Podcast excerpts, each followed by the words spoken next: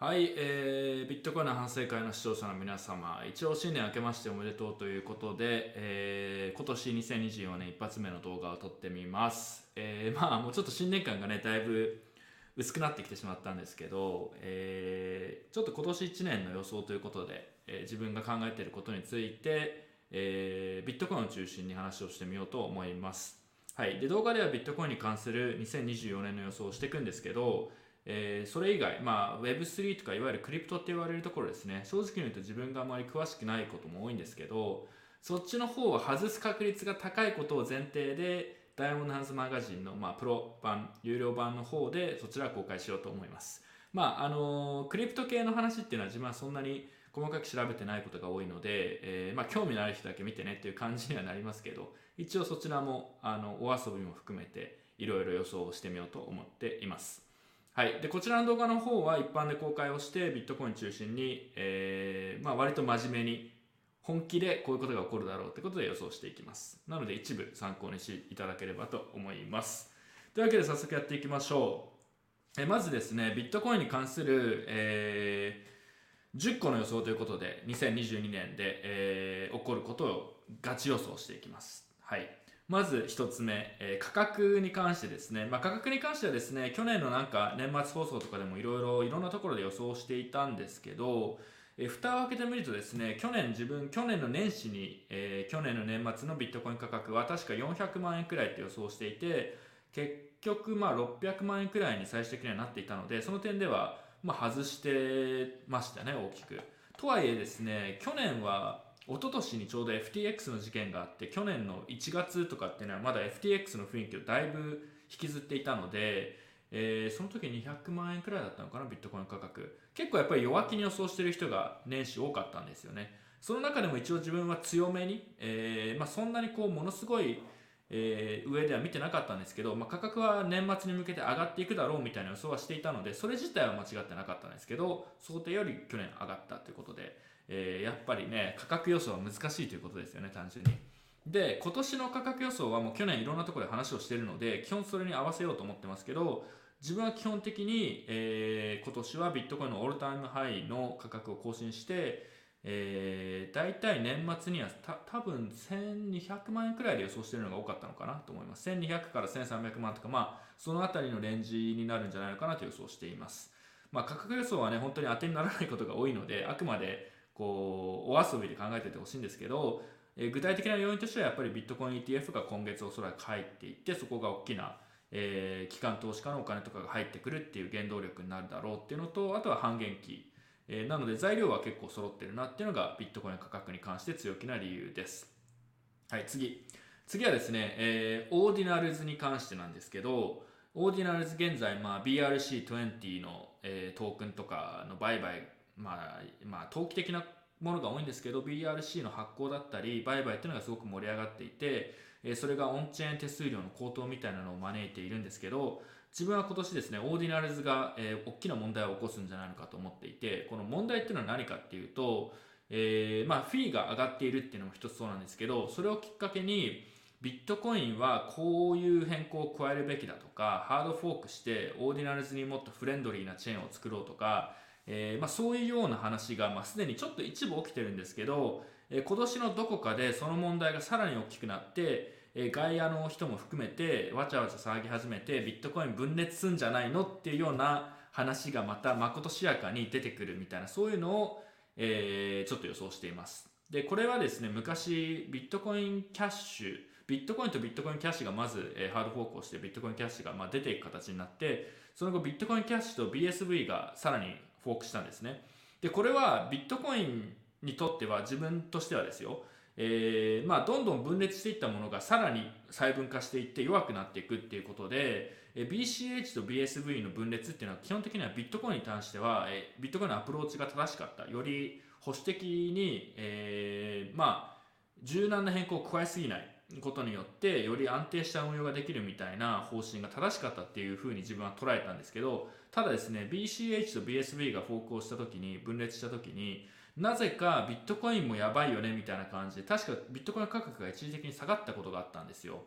でオーディナルズも同じようなことが起こり得ると思っていて今年。正直に言うとハードフォークするとか、えー、なんかオーディナルズがどうのみたいな話って自分自身はビットコイン自体にはそんなに大きな影響はないと思ってるんですけどただなんかそのハードフォークしないとビットコインが終わるとかなんかそういうこう一部誤情報だったりを勘違いみたいなのも含めて、え、外部を巻き込んでそういう議論が起こるとそれは例えば価格的にもえー、悪い影響を及ぼす可能性ありますしそれが多分今年どっかのタイミングで起きるんじゃないのかなっていうのは、え、予想しています、まあ、去年一部そういう話あったと思うんですけど今年もそれが継続する。ただ、えー、おそらく今年の年末とか後半にかけてオーディナルズのやっぱりこう需要だったり、投機熱みたいなものは多分どんどん下がっていくんだろうなとも予想しています。はい。というわけで次いきます。次がですね、これもちょっと面白いし、必ずしも自分たちがやってることに関してもいいことではないんですけど、えー、ライトニングの悲観論が、かなり強くなるっていうのを今年の、えー、予想の一つにしていますでこの議論はですね、去年の多分この数ヶ月くらいからかなり活発に議論されていることの一つで、まあ、簡単に言うとライトニングって結局そのオンチェーンのフィーが上がるとセカンドレイヤーのレイヤー2のソリューションのはずなんだけど結局オンチェーンフィーにいろいろ引っ張られたりとかえー、利用が特にノンカストディアル型のライトニングを利用するのが難しくなったりとか、まあ、そういうことがあってライトニングは結局カストディアル型を前提としないとうまく機能しないみたいな、えー、なのでライトニングはそのビットコインをスケーリングさせるという点ではまあ失敗しているとか、まあ、もしくは今後もこれは改善することはないみたいなそういう議論ですね。なのでライトニングはもう捨てて他のドライブチェーンでも何でもいいですけど他のプロトコルを真剣に検討すべきだみたいな話がまあ出てたんですね。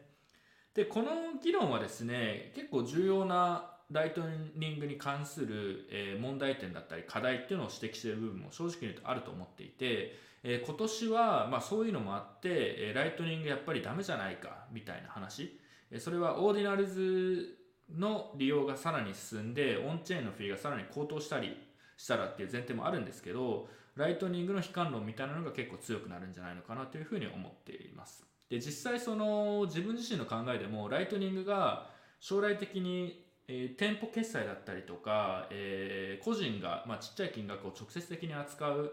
ソリューションとして、えー、どれだけ普及するかって言われると、まあ、自分まだ正直に分かんないところが多いんですよね。で今その去年もあのフリマの企画だったりとかライトニングで決済してみようっていうのをやっていましたけど、えー、例えば3年後5年後とかにそれはもしかしたらライトニングで店舗決済をするなんてあのそれはあの正気ではないじゃないですけど今そのオンチェーンで、ね、店舗決済するっていうのもライトニングが出てきたことでちょっとこれはありえないやり方だよねみたいな、うんえ、認識が結構強くなってですね同じような要領でライトニングよりよりえペイメントというか、まあ、対人ですね。対人ペイメントとかにさらに適したソリューションが出てくることで、将来的にはライトニングはその、ライトニングで直接決済するっていうことはなんかあんまりなくなるみたいなことはあり得るのかなと思います。そのサードレイヤーとかさらに上のレイヤーが進化していくことで。でただ、えー、この後その話出ますけど、えー、ライトニングはけ、えー、もしかしたらですよ、その個人の個人間の決済ではあまりこう使われないという将来的な形になったとしても、それでも、えー、ライトニング自体が完全に使われなくなるとか、廃れるみたいなことは自分は今時点では考えてなくて、えー、異なるプロトコル同士を接続する、えーまあ、決決済というかプロトコル間での価値の移動のレイヤーとしてライトニングが使われる可能性があったりとか何かしらやっぱりこう利用利用するケースだったりとか、えー、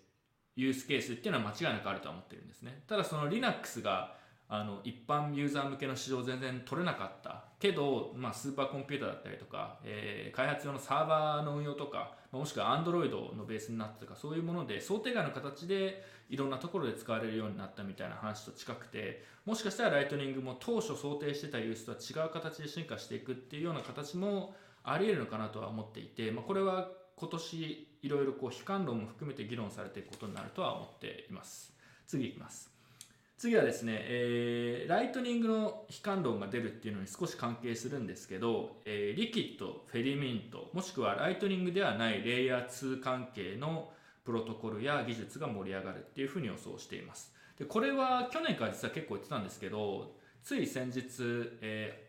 レイヤー JAN JAN3っていう企業が AQUA ウォレットっていうのを出してですね、これはまあ簡単に言うと、ビットコインとライトニングと、えー、ビットコインのサイドチェーンの、まあ、リキッドっていうものを利用したウォレットで簡単に言うとライトニングのペイメントチャンネルを使わなくても、えー、裏で自動的にライトニング決済とリキッドの送金を組み合わせることで、まあ、より簡単に、えー、ユーザーを、えー、オンボードできるしビットコインのオンチェーンフィーが上がっていっても、問題なくライトニング決済を使える。もしくは、え、リキッド上の、え、テザーとライトニングのビットコインをスワップしたりすることができる、まあ、そういうようなウォレットなんですよね。で似たような仕組みに Muun ウォレットっていうのが昔あったんですけど、まあまあ今もありますけど、 Muun ウォレットっていうのがあるんですけど、それのリキッド版。で、裏で Boltz を使ってリキッドと、えー、ライトニングをトラストレスにスワップすることで、えー、より、簡単に言うとよりユーザー体験が高く、より安く、えー、ライトニング決済に対応できる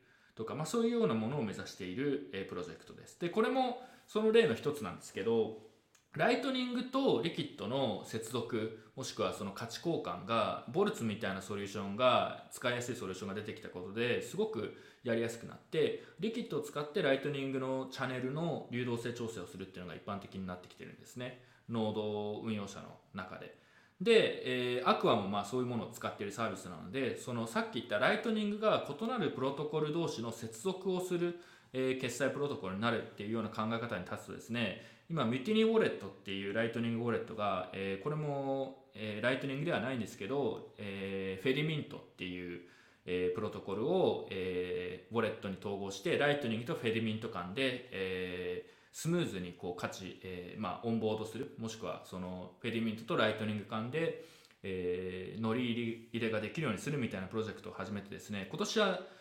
リキッドとかフェディミントも、まあ、特にリキッドが、えー、ようやくユースケースを見つけて利用されていくのかなと思ってるんですけど他にもその、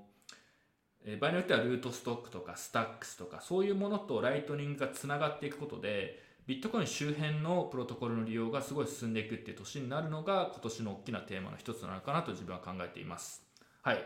というわけで、えー、これは個人的にはあのビットコインの拡張性というか、まあ、こういう形でビットコインはスケーリングしていくんだもしくはいろんな形で機能を追加していくんだっていうことを示すという点でも、えー、これはすごくいいことなのかなと思っています。まあ、もちろんリキッドもフェディミントも、あのー、いろんなプロトコルそれぞれトレードオフだったり課題もあるんで、えー、別にこの別に全てのプロトコルに精通してるわけでもないんですけどやっぱライトニングがあることで利用が進むっていうのはすごく重要なテーマ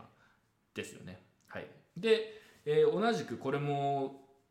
これはレイヤー3というのか、まあ、ビットコインとライトニングの仕組みを利用したトークンプロトコル、えーまあ、タップルートアセッツと RGB みたいなものがあるんですけどこれも今年、えー、利用が進む、えー、プロジェクトだと思っています、まあ、特にタップルートアセッツはライトニングラブスが、えー、リードしている開発しているプロトコルなんですけど、えーまあ、かなり周辺の開発者を巻き込むのもうまくてですねおそらく今年ステーブルコインを、えタップルートアセット上で動動け動かせるようにしてそこの利用がちょっとずつ出てくる。もしくはこう例えばテザーがタップルートアセッツで、えー、タッタップルートアセッツ上で、えー、トークンステーブルコインを発行して、えー、使えるようにするみたいな事例が今年出てくると思ってますで同じく RGB も、えーまあ、RGB とテザー、まあ、ビットフィネックスっていうのは非常に距離が近いのでおそらく USDT も今年何かしらの形で RGB 上で動かせるようになるっていうような、えー、動きが出てくると思います。まあこれも全て同じで、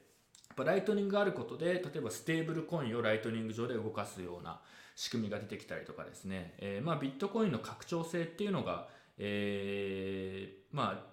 論理の話から実際にこう見える形に出てくるっていうのが今年のテーマの一つなのかなと思っています。で次えこれもライトニング悲観論に関係してなんですけどライトニングがじゃあその現状の形ではどうしてもカストディアル型にみんな、えー、頼ってしまうノンカストディアル型でライトニングをスケールさせることが難しいみたいな話になった時に、えー、コベナンツだったり、まあ、ライトニングの機能を拡張したり改善したりするものえそういうソフトフォークに対する支援が広がる年になると思っています。まあ、とはいえ今年にいきなりコベナンツのソフトフォークが入るとは全然思ってはいないんですけどおそらく自分の予想では議論が今年進んで今年の末くらいまでにはコベナンツやっぱ必要だよねっていうような認識がかなり強くなっていくんじゃないのかなとでコベナンツが入れば例えばライトニングがこういうふうに改善されて、えー、UX がこういうふうになって、えー、スケーリングとしてはこれくらいの効果があるみたいな、まあ、そういう具体的な話がかなり見えてくる年になるのかなと。なのでライトニング悲観論が出るって言ったんですけど同時にじゃあそれに対してどうするかってことでコベナンツだったりあのその他のレイヤーその他の技術との、えー、組み合わせをやったりとか、まあ、なので単純に悲観論が出てやっぱダメだよねって終わるというよりは他のプロトコルをうまく使ったりとか、え、ソフトフォークを通して新しい機能を入れることでライトニングこういうふうに改善しなくちゃまずいよねみたいな話がかなり進むんじゃないのかなと期待も含めて予想しておきます。はい、次次はですね、ノスターについてですね。で、ノスター日本でも結構ファンはいるのと、活発な開発コミュニティがあるんですけど、で、去年は、あの、ノスターのスタアジアが、えー、渋谷かな？渋谷でカンファレンスがあったり日本でも一定の盛り上がりを見せていたんですけどおそらく自分は、えー、今年はノスターは停滞期に入るのかなと思っていてでまあ理由はいろいろあるんですけどやっぱりこうユーザーをこう維持するのがソーシャルメディアのネットワーク効果とかもあってなかなか難しいっていうところとやっぱりこのノスターの開発ノスターのリソース消費ノスターのプロトコルデザインの問題もあってプロトコル消費がすごいあリソース消費がすごい激し激しい、まあ、要は簡単に言うとリレーサーバーを運用するコストがすごく高かったりとか他にもこう開発をしている人から聞くとノスターまあいいんだけどこういう問題があるよねみたいな結構現実的な話が、えー、去年からいろいろ出ているのもあってですね。えー、あとはまあダマスの開発者が、えー、そろそろもうダマスの開発をもうあのお金がまあ、維持できないからそろそろやめなくちゃいけないみたいな話を確かしていたんですけどおそらく開発者がこう資金難とかを原因に、えー、離れていくみたいなところが今年結構進むんじゃないのかなと予想していて、えー、まあ去年はすごく盛り上がった反面今年はちょっと減幻滅期を一時期迎えるのかなと。で、ノスタは僕はその長期で見るとそんないきなり今年盛り下がるから死ぬようなものではないとは思ってるんですけど、えー、で生き残るとは想定してますし生き残ってほしいとは思ってるんですけど今年はちょっとやっぱりノスターに関して、えー、若干こう逆風が吹く年になるのかなというふうに思っています。まあこれはね自分が間違えていたらそっちの方がある意味ではいいんですけどやっぱねノスターは可能性もあるとは思うんですけど課題もすごく去年見えてきた部分もあるというのが自分の認識です。次。